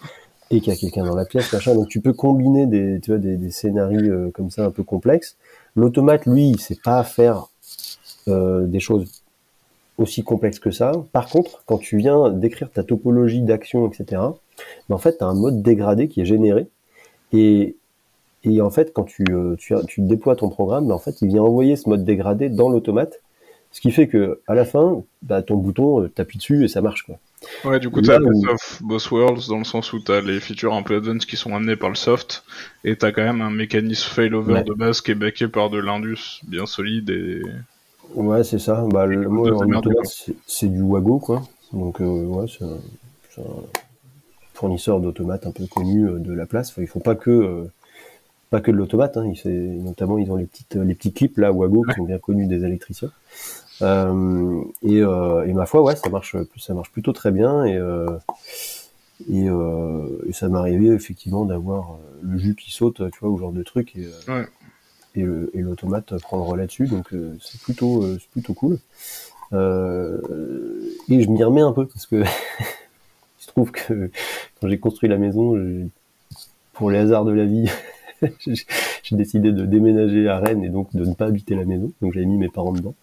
Mais euh, là, depuis cet été, je suis de retour à Brest et donc euh, dans ma maison. Donc euh, je, prends, je, je reprends la suite de, de là où j'en étais et j'ai pas mal de trucs à faire, notamment bah, justement ajouter quand même un peu de Zigbee en Zigbee MQTT pour avoir des, des capteurs de, de trucs de cuve, tu vois, à l'extérieur, des capteurs de présence un peu partout. alors pour les capteurs de présence, moi j'étais parti sur du pire au début dans certaines pièces, donc j'ai des boîtiers de pire, mais que je mettais sur un bus d'Ali. Les bus d'Ali, c'est les bus de contrôle de lumière. Euh, sauf que pour l'instant, j'ai pas réussi à, à, à allumer la, la, la carte master d'Ali euh, pour prendre le contrôle dessus. Donc, euh, je, je vais peut-être passer directement au millimeter wave avec un petit ESP euh, En Zigbee. un Zigbee. Ouais. Et, euh, mais voilà, il y a toujours des petits trucs où t'as, tu vois, t'as, les interrupteurs chez moi, c'est du courant faible. C'est, juste des câbles réseau où en fait j'ai capté euh, le courant faible et quand je, je clique dessus, ben ça ferme le circuit et ça envoie un signal euh, d'entrée sur l'automate. Donc c'est, du courant faible. Par contre, dans toutes les, dans toutes les pièces où j'ai mis ça, bah du coup il y a des fils de dispo et je m'étais dit, tu vois, que je mettrais bien euh, un one wire dessus ou un truc, une sonde de, de température que je pourrais aller mettre dans les dans les interrupteurs. quoi.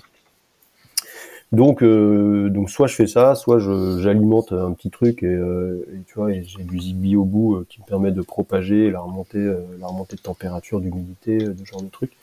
Et le but c'est après de faire la carto.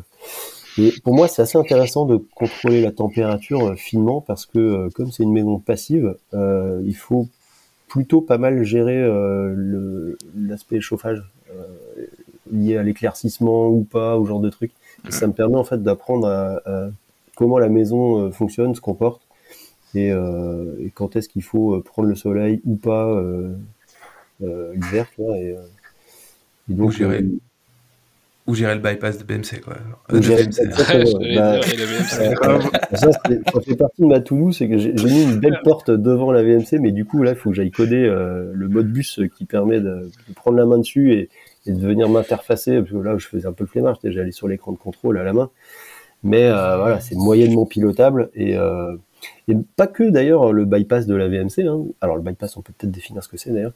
C'est que euh, la, la VMC double flux, elle, elle contrôle les entrées-sorties et euh, le but c'est d'avoir un échangeur qui fait en sorte que le, le flux d'air sortant, euh, qui est de l'air euh, vicié, mais qui est chargé en, en calories, en, qui est chaud, vienne réchauffer l'air sain entrant. Et donc euh, ça permet, avec des bons rendements à plus de 95%, euh, d'avoir un air sain qui rentre mais qui est à bonne température euh, en réutilisant la chaleur de la maison.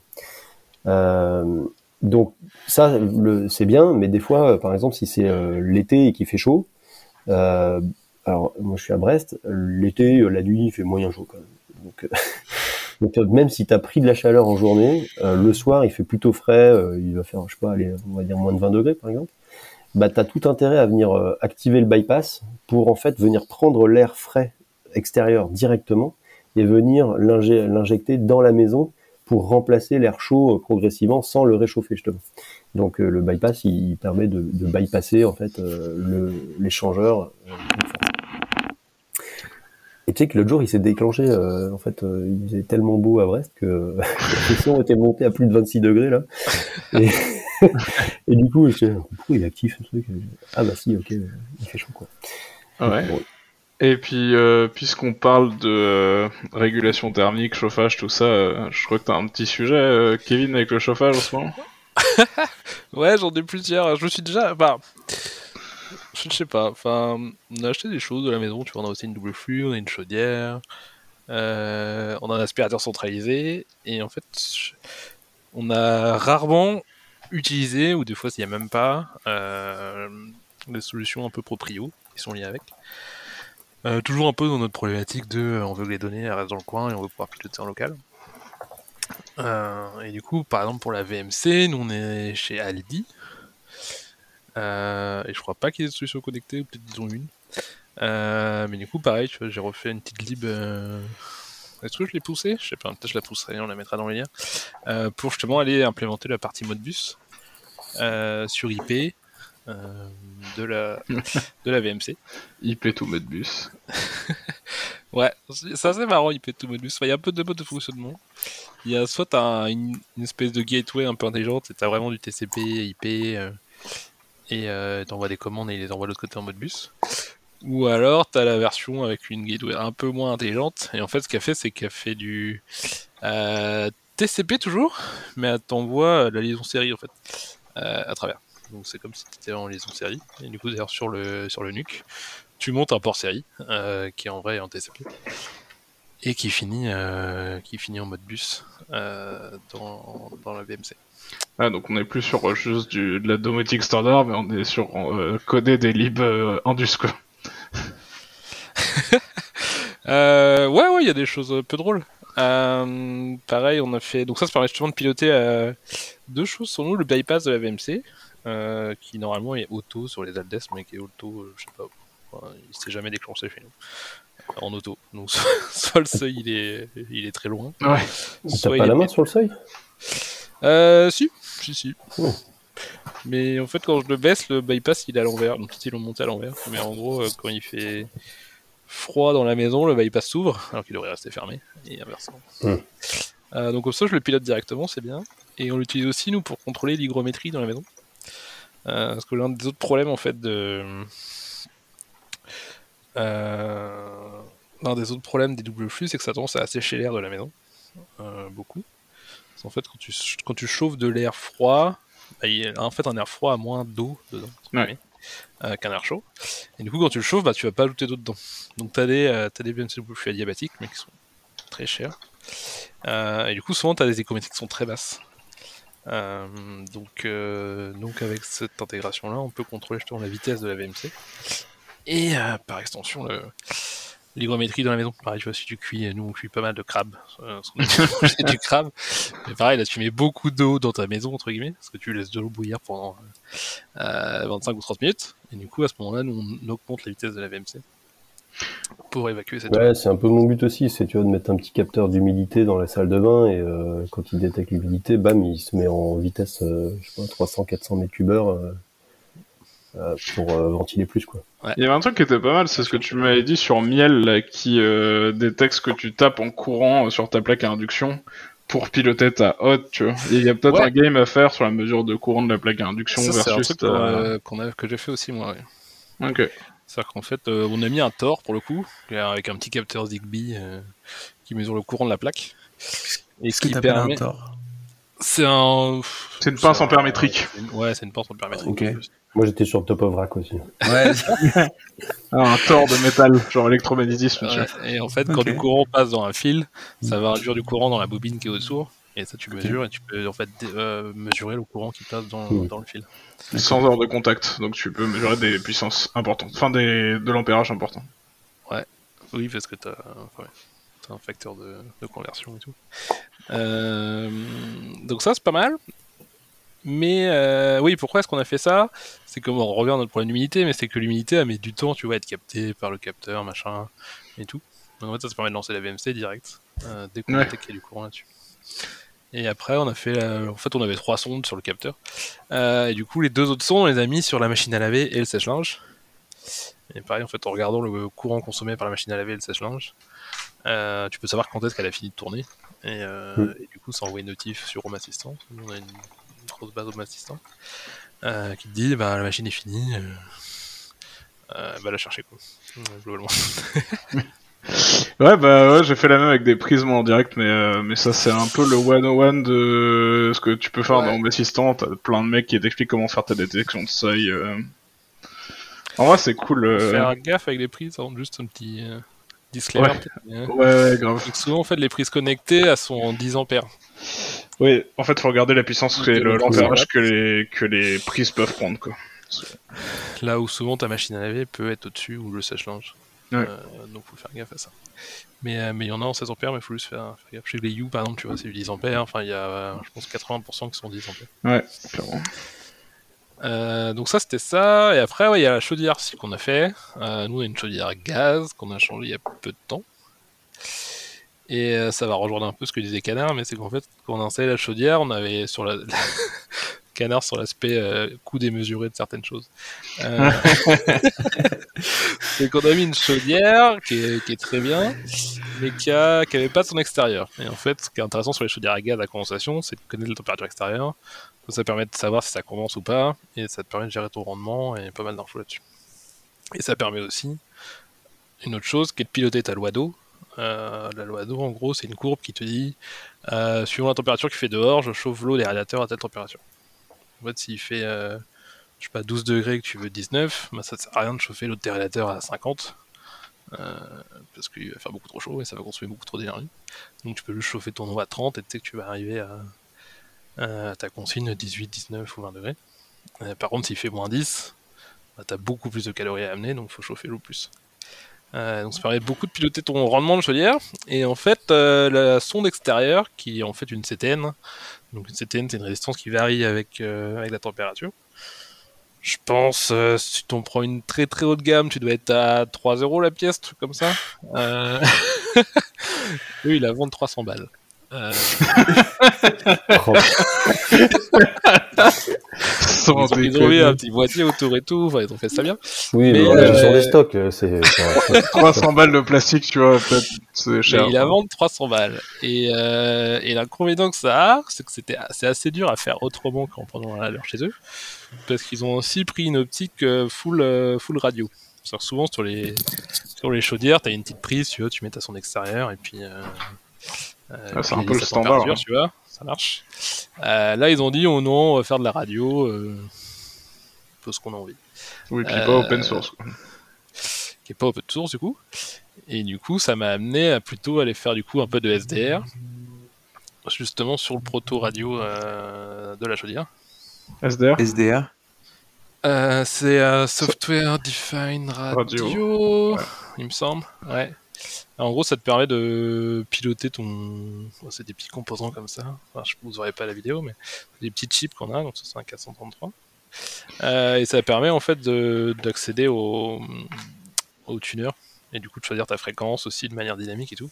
Bon, t'as certaines limites parce que après t'as un lien avec C'est physique, ouais.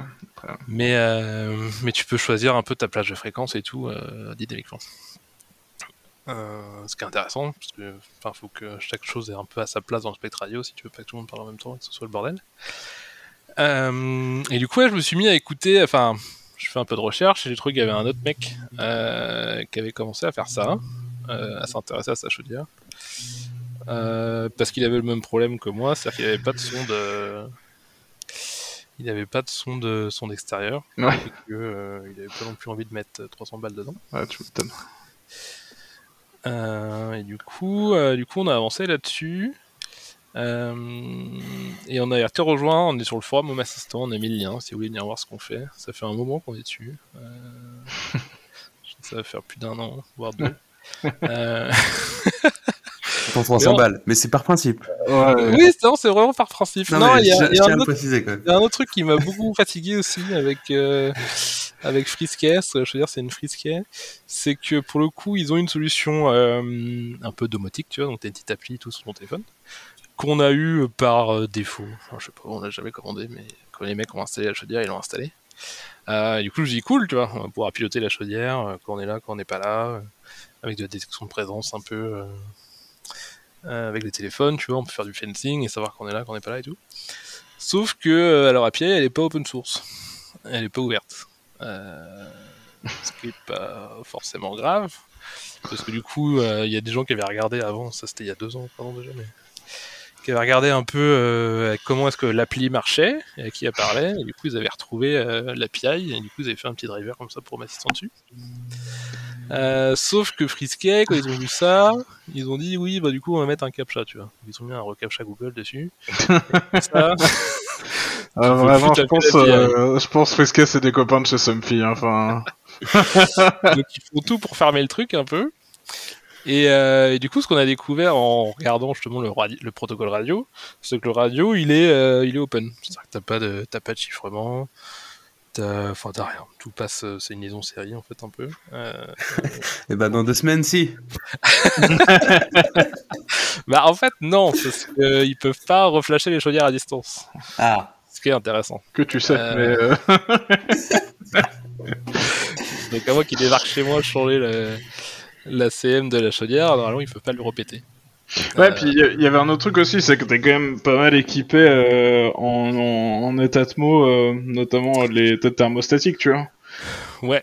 Ouais, Et- c'est un truc qu'on avait fait avant, mais en fait au niveau du chauffage, ouais, on a beaucoup mis de Netatmo, euh, parce que ce que j'aimais bien, parce que c'est français, parce que l'API est plutôt, plutôt pas mal, même si elle est dans le cloud, mais euh, euh, ils avaient projet d'en faire une en local, je sais pas où ils en sont, il faut que j'aille regarder. Euh, mais le gros avantage que ça, c'est que c'est des têtes thermostatiques qui sont connectées, donc tu peux choisir la température de ta pièce et tout. Euh, mais le gros avantage que ça, c'est que souvent quand tu as du thermostatique, tu es obligé de garder euh, un radiateur avec une valve manuelle ouverte pour éviter justement que ta chaudière tourne, euh, tourne avec que les radiateurs fermés, euh, ce qui peut abîmer le, circulateur, enfin la chaudière en général. Et en fait, l'avantage que ça d'avoir les thermostatiques connectés, c'est du coup, elles, elles peuvent demander euh, à la chaudière de s'allumer. En fait, c'est comme fait, si t'avais peut- un thermostat par pièce, dans l'idée. Ouais. Enfin, par point de chauffe, ce qui est encore meilleur. Donc si personne n'a besoin de chauffer, la chaudière elle se coupe. Donc ça, ça se fait avec un sur les sur je pense sur toutes les chaudières. vrai. Ce serait bizarre qu'il n'y en ait pas. T'as souvent une petite prise justement qui te permet de euh, faire on-off un peu avec ta chaudière Euh, pour euh, pour justement euh, faire ça. Et du coup, ça permet de pas avoir ta chaudière qui tourne euh, si t'as pas besoin de chaleur. Mais ça permet aussi de compenser le. Parce que souvent, l'approche que t'as, c'est que t'as un thermostat, tu vois. Mais du coup, si dans la pièce, nous, parce qu'on a pareil, on a, une- on a un poêle, mais du coup, là, si- actuellement, on est, on repassé sur le thermostat Frisket, qu'on va changer quand on aura fini notre petite expérimentation euh, SDR. Mais euh, pour le moment, comme c'est pas fini, on est encore sur le Frisket. Euh, et le problème qu'on a, c'est qu'il est à côté du poêle, tu vois. Et du coup, si on fait pas de poêle, bah, la maison chauffe de manière générale. Il fait chaud en haut, il fait chaud dans les chambres, enfin, ce qui est demandé. Mais si tu fais un poêle, bah, en fait, comme il va faire très chaud, enfin, en- il va faire chaud dans ton salon, tu vois, où il y a le thermostat. bah lui, il va dire ok, c'est bon, j'ai pas besoin de chauffer, tu vois, euh, parce qu'en fait, il fait chaud. Ouais. Et du coup, en fait, ça coupe le chauffage, nous, dans les deux étages qu'on a au-dessus, tu vois. Et du coup, t'arrives dans ta chambre, il fait euh, 15 degrés, euh, parce que t'as fait un poêle, parce que justement, tu te caillais. euh, mais en faisant ça, ça a dégommé le thermostat. Enfin, ça, t'as fait semblant au thermostat qui faisait chaud, et du coup, il s'est coupé. Donc c'est aussi l'autre avantage que ça d'avoir une tête par par pièce. Et du coup, tu peux brancher ton thermostat sur ton sur ta chaudière ou Oui, et c'est là qu'on revient justement à son extérieur, c'est que ils nous ont pas livré de son extérieur et du coup si tu mets euh... bah, si tu mets ton thermostat justement sur ta chaudière sans son extérieur, comme elle sait pas combien il fait dehors, euh, elle sait pas combien t'as besoin de calories et du coup elle part à fond tout le temps. et du coup tu crames des tonnes de gaz pour, euh, pour rien. Ce qui est pas excessivement rentable. D'où la son extérieur. C'est comme ça qu'on est arrivé après justement avec, euh, avec Mathieu. Rendu à faire du du SDR Euh, reverse de va- proto on craque 300 propriétaire. balles pour ça. Ouais. Et, euh, Et, voilà. Et du coup, en faisant ça, bah, on est en train aussi de. Bah, comme du coup, moi j'ai la solution connectée, je vois aussi les trames, tu vois, de la solution connectée. Euh... euh, de la solution connectée euh, Frisquet. Et du coup, on est en train de refaire, bah, de réutiliser ces trames-là pour connecter la Frisquet, euh, la chaudière, à Home Assistant. Ce qui permettra après à tout le monde qui a une, euh, qui a une chaudière euh, Frisquet d'activer le module un peu Frisquet dans Home Assistant et de faire euh, son pilotage bon, comme, il, comme il le souhaite via Home Assistant, mais, mais non, c'est enfin, plus intelligent en tout cas, avec justement du fencing, ce genre de choses. Ah, C'est marrant, Frisquet, c'est c'est breton comme marque ou? Non, c'est français. Euh, je sais plus exactement où ils sont. Euh, ils sont dans les montagnes, je crois. Mais euh, Frisquet ouais, en breton, ça veut dire euh, il fait froid. Il fait Frisquet. ouais. C'est- pas que en breton. Bon, Frisquet, c'est du breton. Ah bon? Après, j'y peux rien si tu vois, les Normands, ils... Il quoi Il est sur le Mont Saint-Michel, c'est ça que t'allais dire? Bah, le entre Mont autres, mais, en euh, Bretagne, de parole présidentielle. Ouais, c'est vrai. La dernière fois qu'il était au Mont Saint-Michel, il a fait ici en Bretagne. Alors, euh,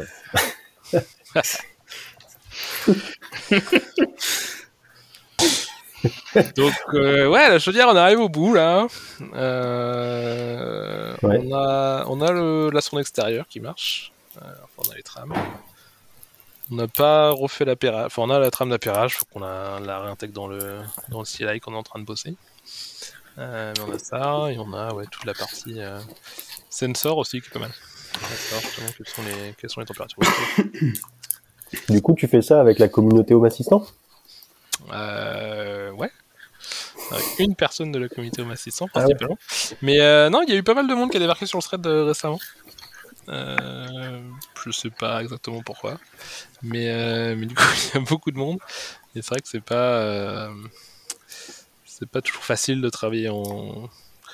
Bah, dans ces phases-là, en tout cas, du projet, qui sont très. à très bas niveau et Très très, deep. euh, C'est des gens concernés par le problème ou c'est... Oui, bah, c'est des gens qui ont des chaudières frisquées et qui aimeraient bien les connecter. Ouais. Euh, mais, euh, mais on rejoignait un peu l'aspect euh, un peu amateur qu'on avait au début, mais c'est que c'est- pas amateur, tu vois. C'est vrai qu'il faut installer un chip, le flasher en C, Hmm. et, et du coup, tout le monde n'a pas encore. de- enfin, on a- bon, c'est notre faute, hein. Faut qu'on bosse le packaging un peu du truc. Euh, Jusque-là, c'est pas forcément très facile, mais comme c'est un problème qui est quand même assez important pour les gens, tu vois. euh, le J'attends R&D dessus, quoi. Donc, euh, bah, Il y a quand même beaucoup de gens qui s'y intéressent et qui aimeraient bien euh, l'installer, peut-être contribuer, ce genre de choses. Du coup, tu te fais à euh, 250 balles. Ouais. Ah. Ouais. après le Home Green, tu peux faire le, le, le Home Assistant Green, tu fais le Home Assistant euh, Blue, tu vois, ou- et tu fais ça avec le truc dedans. Ouais, on va faire le, le frisky green. Ouais, grave. Et euh... ouais, du coup, euh, vu que c'est Home Assistant, euh, tu le fais en Python, c'est ça? Non Euh, Non, non, non. Genre, Ouais, non, c'est pas du Python. Non, ça, c'est un petit plus un problème personnel, mais euh, je suis pas très fan de Python. euh, Je comprends pas pourquoi. dû à plusieurs expériences. bon, moi je trouve que pour les enfants c'est très bien. pour apprendre à développer. Ouais, Ouais. Scratch en Python, il me semble. Non, mais, non, je euh, taquine, j'en ai fait un peu. je- Oui, moi j'en ai fait un aussi un peu. Et j'en fais un peu toujours, mais quand je peux éviter, j'essaye. Et, euh, et du coup, non, il y a un truc qui est plutôt cool dans M'Assistant, que moi j'aime beaucoup, euh, qui est- l'intégration MQTT. Euh, Qu'il y a dans Calaos également. ah, Dans chez lui aussi. Euh, voilà, un point sur lequel on est tous d'accord euh, pour voilà, une fois. On en Non, et le gros avantage qu'a la MQTT sur euh, M'Assistant, c'est que tu gardes Home Assistant, tu vois, l'appli, euh, les dashboards, les machins, les petits, euh, la petite UI qui permet d'automatiser des choses un peu facilement, tu vois. Euh, mais tu peux faire tes intés justement pas en Python. Euh, tu peux faire une inté qui part MQTT, mais du coup tu peux la faire en Rust, en Go, enfin ce qui t'intéresse. Et, euh, et du coup, euh, c'est un truc qu'on mettra dans les liens aussi, mais pareil, là j'ai fait une petite lib euh, Go pour le coup, qui permet à parler à MQTT. Euh, donc je vais pas encore tout implémenter, parce que je n'ai pas besoin de tout, mais on pourrait tout implémenter. Mais jusque là, moi j'ai quoi? J'ai le volet, quoi, la lumière, et un autre truc, bah, la chaudière, euh, qui sont implémentés. Et du coup, tu peux, euh, comme ça, tu peux intégrer justement tes devices dans euh, Home Assistant sans, euh, sans faire de Python, euh, qui est plutôt cool. Mhm. Et sur Fesca, on est en Rust, donc on va probablement aussi sortir une lib, euh, lib Rust pour le faire. C'est stylé. n'existe pas déjà. Euh, je vais pas encore regarder s'il y avait quelque chose. David te dirait qu'il faut le faire en V, hein, tu sais. Si tu veux que le projet marche, il faut que ce soit en V. Non, Ouais. en. Non, qui plutôt cool. Puis, puis, mais en plus de le faire en MQTT, ça permet d'avoir un peu de. Un peu une approche un peu microservice si on veut, mais tu peux démarrer ton petit service pour ta chaudière, pour la porte, pour le machin. Ouais, tu coordonnes en MQTT, quoi. Et tu coordonnes en MQTT. Mais ouais, ce que je trouve assez fort en fait avec, euh, avec MQTT, c'est que tu peux être en mode euh, consommation, production, et tu peux avoir plusieurs euh, potentiellement trucs qui font du traitement à la chaîne, comme ce que tu disais, en mode un peu microservice, qui réagissent à des changements d'état d'un système, et du coup tu peux globalement construire une machine d'état dans le MQTT pour gérer des cas un peu complexes, tu vois. Ou si t'as plusieurs composants qui doivent interagir sur l'état de d'une lampe, d'un truc, d'un actionneur. Euh, c'est assez fort et ça permet de faire euh, collaborer différents systèmes de manière plutôt efficace. Ouais. Petit aparté, euh, d'ailleurs, sur, enfin, Clever, on a du topic as a service qui vous évite de, consommer du cluster pour, pour faire de l'échange justement entre services. On est en train d'activer justement sur le topic as a service les protocoles MQTT, ce qui vous permet d'avoir un topic virtualisé quelque part et avec le bon proto euh, pour, euh, pour utiliser dessus euh, et intégrer ça du coup au niveau euh, domotique IoT.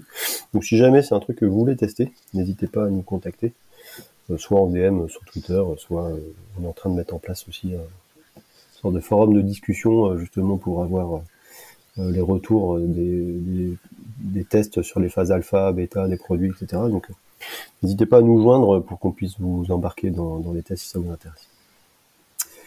Euh, ouais, bah moi j'ai un peu de boulot aussi parce que du coup euh, on parlait de Modbus tout à l'heure, j'ai ma lead Modbus à faire pour piloter la VMC. Parce qu'on parlait du bypass, mais rien que de changer la, la, la ventile, quoi. Tu vois, il y a, y a détecter les events euh, parce que tu as de l'humidité ou, ou quoi ou qu'est-ce. Euh, tu es en train de prendre une douche, tu veux déclencher le truc. euh, bah, du coup, il faut pouvoir euh, piloter le changement de ventilation, quoi. Et euh, par ailleurs, ça permet aussi, du coup, de, par le Modbus, de récupérer, euh, enfin, en tout cas, moi, la mienne émet euh, toutes les métriques en fait euh, de mesure, de température, d'hygrométrie, de trucs de machin, euh, et tu peux les récupérer en Modbus, ce qui permet de mettre, ça- de mettre ça dans un petit Warten derrière et, et d'avoir les petits dashboards qui vont bien. Ouais, c'est ce qu'on a nous à la maison. On a un Warten et... et les températures de la VMC. Et ce qui permet aussi d'ailleurs de mesurer l'encrassement des filtres. qui est un truc qui est assez intéressant aussi sur les VMC flux, c'est qu'il y a des filtres. Mm. Et qu'il faut les... Bah, les laver de temps en temps, mais que souvent la consigne du constructeur c'est euh, il faut acheter un nouveau filtre tous les 6 mois. Tu vois. Euh, Oui, alors que ça se lave très bien à l'eau en fait. euh. Oui, ça se lave très bien, et puis des fois, euh, je sais pas si. Enfin, t'as fait de la poussière devant ta prise de VMC, tu vois, faut changer ton filtre genre maintenant, tu vois. Et des fois, c'est l'hiver, il se passe rien, tu peux faire 9 mois avec ton filtre. Ça permet aussi d'avoir ça de manière dynamique. Ouais, bah, quand je les nettoie, euh, tu te dis que dis donc, t'es bien content d'avoir un filtre, hein, parce que Ouais. c'est Mais quand du même coup, bien euh, dégueu des fois. hein. Wow. À quand l'intégration Warten euh, Home Assistant du coup? Alors, il y a une intégration, euh, genre un flux ou un truc du. Je crois que c'est built-in. Je crois Et que bah, c'est du coup, euh, si tu mets euh, le support influx devant euh, le Warten euh, avec euh, le petit proxy Erlenmeyer, là, Ouais, eh bah, ouais. du coup, tu peux le plugger, c'est transparent. Parce que y a une- je pense qu'il y a une vraie plus-value à amener le, Ah, du Wart dans la domotique. Ouais. Le, le niveau de- d'analyse des signaux est, est assez intéressant, tu vois. Quand tu veux faire une automatisation sur, euh, bah c'est ce qu'on disait, euh, sur par exemple ce qu'on disait tout à l'heure, euh, le, la, les fins de cycle de la vache, tu vois. Ça, C'est jamais des trucs propres, genre où ça et genre ça a tendance à spike un peu, qu'il se passe un process dans la carte, machin et tout. Tu sais jamais trop quand ça s'arrête, tu vois. Le meilleur outil euh, aujourd'hui euh, par défaut qui est proposé, c'est du threshold sur une certaine durée, tu vois. Ce qui en vrai marche, mais euh, mais c'est pas efficace, que t'es obligé de mettre des ranges un peu larges, que les machines ont des profils différents et tout. Et du coup, je pense qu'il y a pas mal de signaux qui seraient vachement intéressants à, à étudier avec les automatisations, avec des outils un poil plus avancés. Est-ce qu'on se quitterait pas sur un dernier sujet euh, Il me semble qu'il y a une nouvelle API euh, You. Nouvelle, euh, c'est un grand mot. Mais oui, oui. Euh, en fait, c'est l'API, je crois que c'est la V2. euh, qu'ils ont sorti il y a deux ans maintenant, je pense, comme ça.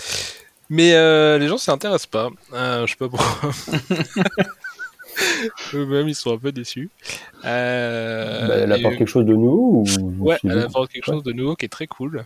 Euh, et c'est d'ailleurs pour ça que je suis en train de faire l'implème. Euh, mais c'est qu'elle apporte euh, les serveurs sent event. Hmm. En fait, c'est l'un des trucs qui est un peu chiant en You, c'est que enfin, les You elles sont cool. Enfin, en termes d'ampoule et tout, c'est top.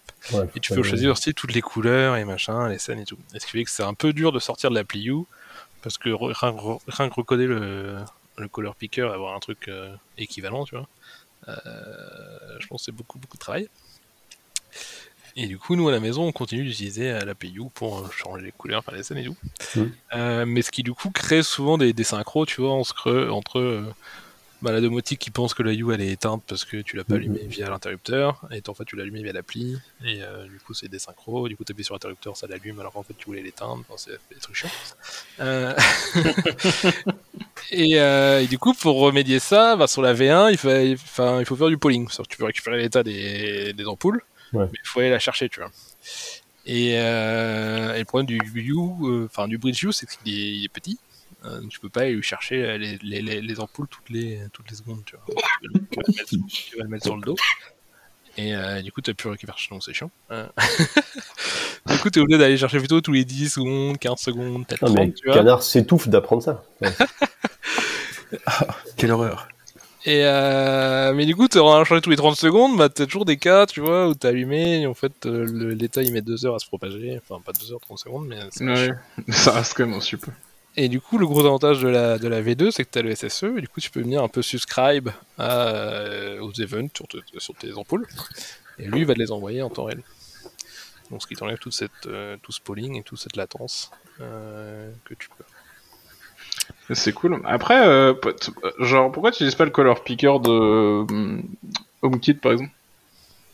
Sur tes lights Parce que j'utilise pas HomeKit. En vrai, moi, c'est. Genre, j'aime bien. Mais après, c'est une question de, de comment t'aimes l'app ou pas. Mais j'aime bien, et en fait, je m'en sers vraiment de télécommande pour tout, tu vois. Comme ça, ça reste relativement accessible si je fais rentrer des gens pour leur dire, bah, tu mets ton téléphone, tu mets home, tu te branches là, et puis t'as accès à toute la maison, tu vois. Et après, tout est copains qui c'est Apple. Oui. Mais en vrai, je peux, bah, vu que je fais du- vu qu'on fait du Home Assistant, on peut aussi faire la même chose euh, avec Google de l'autre côté, parce qu'en fait, on n'a pas du hardware certifié mes couilles euh, qui est choisi chez qui il publie, tu vois. Là, moi, c'est juste un module Home Assistant qui fait Ah, je suis un accessoire euh, HomeKit, tu vois. Il t'envoie un code d'appairage, après tu le rentres et il expose tous les accessoires qu'il a à, Home. Et euh, en fait, je vois vraiment les applis euh, un peu euh, classiques maintenant comme des télécommandes, tu vois. C'est pas, je vais pas les faire mes automatisations dedans parce que c'est pas assez extensible, tout ça. Et et par contre, c'est quand même bien de pouvoir y accéder et transmettre les devices. Et en vrai, il y a pas tant de désynchro pour le coup quand euh, quand tu fonctionnes comme ça. Non, ouais, peut-être. Je sais pas. Nous, on n'a pas, on n'est pas sur HomeKit, euh, donc on a, on est toujours sur l'API U. Euh, Mais t'avais pas euh, commencé à, implème, euh, à faire une implème euh, Très sombre, justement très pour, très euh, sombre. Si. Si, si, euh, parce qu'on euh, on utilisait, et on, on utilise, c'est un peu faux ce que je veux dire, on utilise HomeKit pour une chose, euh, qui est le verrouillage et déverrouillage de la porte d'entrée. Hmm. Et euh, parce que justement, ça permet à ce qu'ils un peu, Ouais, un peu panda. ça tu géolocalises, t'arrives à la maison et il Ouais, tout seul. c'est euh, pour nous, ouais. et ça permet aussi de donner accès momentanément à, à quelqu'un euh, pour ouvrir euh, euh, pour ouvrir la porte. Et du coup, j'ai commencé à faire une inté custom que j'ai virée pour le coup. Parce que c'est chiant, parce que Matter est sorti depuis, euh, parce que euh, on a installé Home Assistant depuis, donc on a ce module pour faire ça. Toute une histoire qui s'est passée depuis. Euh, Ah, moi, j'ai encore ma porte de garage sur un truc comme ça. Ah, ça marche pas mal, mais mais ouais, c'est un peu sombre par rapport à ce que Home Assistant propose maintenant pour s'intégrer. c'est un peu route, t'as du MDNS dans tous les sens. Enfin, on est quand même pas sur un truc standard. euh, le protocole interne de Apple, il est un peu. Euh, ouais, non, il est Chelou. un peu custom euh, pour l'avoir implémenté en partie. euh, la partie chiffrement est, est custom. Parce qu'en fait, il chiffre aussi les entêtes HTTP. Et euh, et il y a d'autres verbes que les verbes HTTP standard. Je sais plus lequel, il y en a un en plus. Il y a un custom. Ouais. C'est ce, qui vrille euh, tous les clients HTTP du monde. euh, ce qui fait que c'est un petit peu. un petit peu ça, t'as la qualification des entities aussi, parce que c'est Apple, tu vois. Du coup, Apple, ils disent, en vrai, une porte de garage, ça se comporte comme ça, ça attend d'état transitoire. euh, c'est un peu verrouillé quand même sur... euh, C'est souvent bien fait, tu vois, mais... Ouais, euh, bien fait, hein. Et c'est ce mm. qui a été repris d'ailleurs dans, dans Matter. Ah oui. Une grosse, grosse partie de Matter, c'est euh, Ouais, c'est- c'est l'aspect initial de HomeKit. c'est l'aspect initial d'HomeKit. Mais, euh, mais ils ont changé le transport, et ce qui est vraiment une bonne nouvelle euh, sur Matter. Ouais, ouais.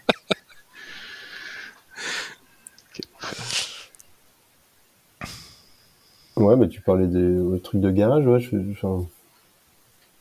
je sais pas où ils en sont, euh, si aujourd'hui ils s'in- ils s'intègrent un peu nativement avec des trucs de domotique, mais euh, je sais qu'à l'époque, quand j'ai fait euh, l'ouverture de mon garage, euh, il a fallu quand même un peu, euh, pas bricoler, tu vois, mais j'ai trouvé un, un contact en fait qui, qui représente la même chose que quand tu appuies sur le bouton. Ouais, bah pareil.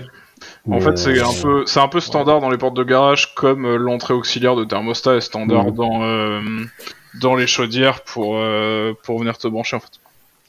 Et après, oui, coup, après, euh, après, oui, je suis sur un bricolage très marrant avec un Raspberry Pi qui a deux hâtes. Il y en a un, c'est des autocoupleurs pour pouvoir euh, fermer le bouton. Il y en a un autre, c'est euh, genre des ponts de, enfin des ponts de résistance pour pouvoir aller mesurer le, capteur FAO pour savoir si elle est fermée, tu vois. Parce que t'as pas le feedback quand tu fais que agir sur la porte, donc tu te marres un peu. Mais quand quand euh, t'as que un bouton pour ouvrir fermer, bon. Ouais. je sais pas trop où elle en est, quoi. c'est ça. Bah après tu guesses. La première appelée, mais il y avait pas le capteur FAO, tu vois.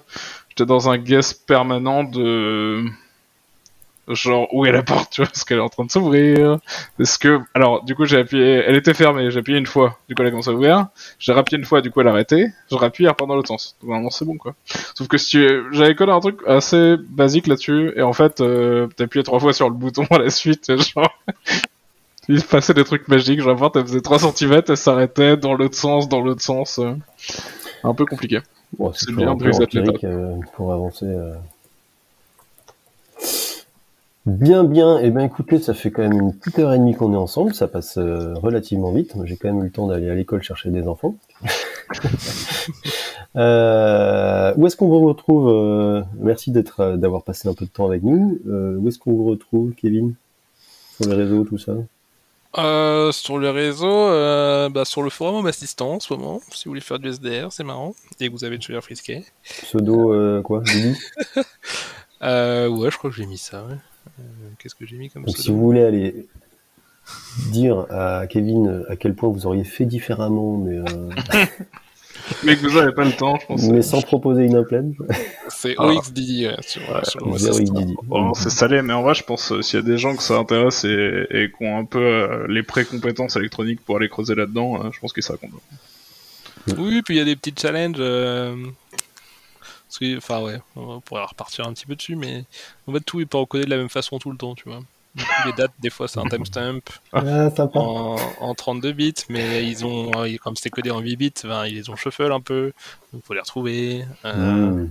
Des fois, ils ont codé la date en ASCII, donc tu vois euh, 12 passer, tu vois. Mais du coup, ben, pour repasser à 12 en tant que binaire, dois euh, parser ta- enfin, plus ou moins parser ta string pour retrouver la valeur, enfin, ce genre de choses.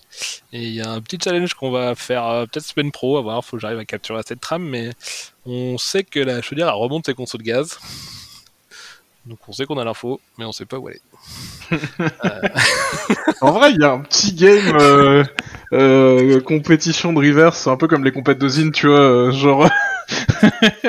bah, c'est quelque part, on n'a pas trouvé. euh, S'il y a des mecs qui veulent passer la soirée à regarder des trams, tu vois. Donc il y a des petites choses comme ça euh, à regarder euh, qui sont marrantes. Bien, bien. Canard, on te trouve où?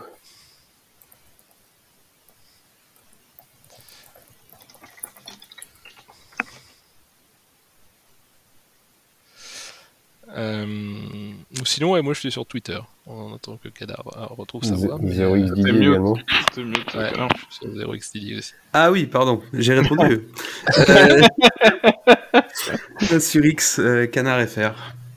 K2NAR FR. Panda. Oh, pareil, sur sur- X. pareil, sur- ouais, ça s'appelle X encore. Enfin, Yes. Ouais, ouais, ça va. Pareil sur X, euh, P4 euh, NDA FR. Je lui ai pas du tout piqué l'idée. hein. Très bien. Moi-même, du. On vous souhaite euh, un bon, euh, je sais pas où vous en êtes, soirée, week-end, euh, trajet à vélo, euh, footing, euh, n'importe. Et on vous dit à la prochaine fois. D'ailleurs, euh, on précise, mais euh, on fait l'épisode 100 de Massy à Nantes en présentiel. Donc si vous n'êtes pas inscrit et que vous, vous voulez, n'hésitez pas. Euh, c'est pas encore fermé. Merci à tous. Euh, on se quitte sur euh, du quoi comme musique? Qui propose quoi?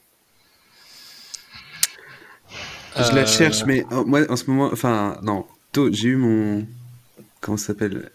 Ma rétrospective Spotify qui m'a dit que ma chanson la plus écoutée de l'année était la chanson euh, du film euh, Le Chant du Loup, Ah ouais?